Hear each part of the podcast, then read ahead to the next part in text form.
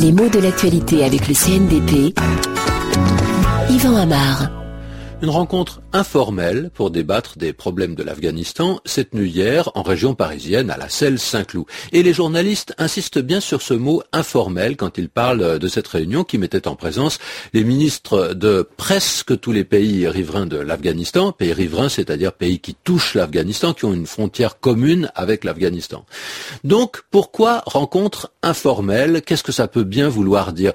Cela indique qu'il s'agit d'une manifestation moins officielle que d'autres. Hein non pas une conférence prévue de très longue date, avec un ordre du jour qui est fixé et intangible, avec des décisions qui seront publiées, qui seront rendues publiques, avec des conférences introductives, des discours obligés.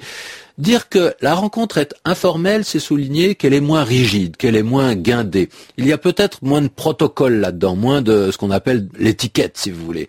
Euh, il y a moins d'obligations de forme, parce que informel, justement, ça évoque quelque chose qui n'a pas de forme établie au départ, ou en tout cas pas une forme trop stricte. Alors, il ne faut pas exagérer, hein, ne nous laissons pas trop prendre au mot. Une rencontre, même informelle, entre des ministres des Affaires étrangères, à ce niveau de responsabilité, ça ne sera jamais totalement libre dans les propos qu'on y tient, ni dans la façon dont les gens se rencontrent. Mais pourtant, dire que c'est informel, ça suggère qu'il y aura peut-être moins de langue de bois que dans une réunion plus officielle, qu'on peut y aborder plus facilement des sujets difficiles, ne pas faire comme s'ils n'existaient pas et entrer dans le vif du sujet de façon, disons, un petit peu moins codée. Informel, c'est un mot relativement fréquent, mais pas depuis très longtemps dans ce sens. Hein. Euh, il est certainement, dans cet emploi, traduit de l'anglais et donne souvent l'idée qu'on va laisser tomber les obligations administratives ou mondaines hein, pour entrer dans le vif du sujet. On va être plus direct, on va pas s'embarrasser de rondes jambes. Est-ce que les deux mots formel, informel ont le même sens que les deux mots officiel et officieux?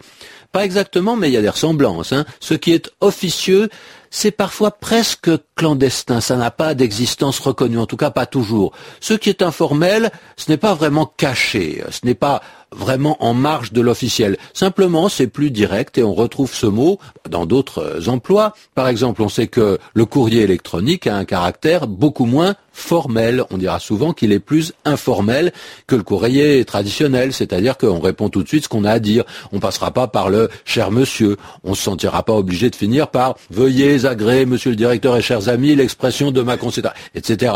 On est dans l'informel.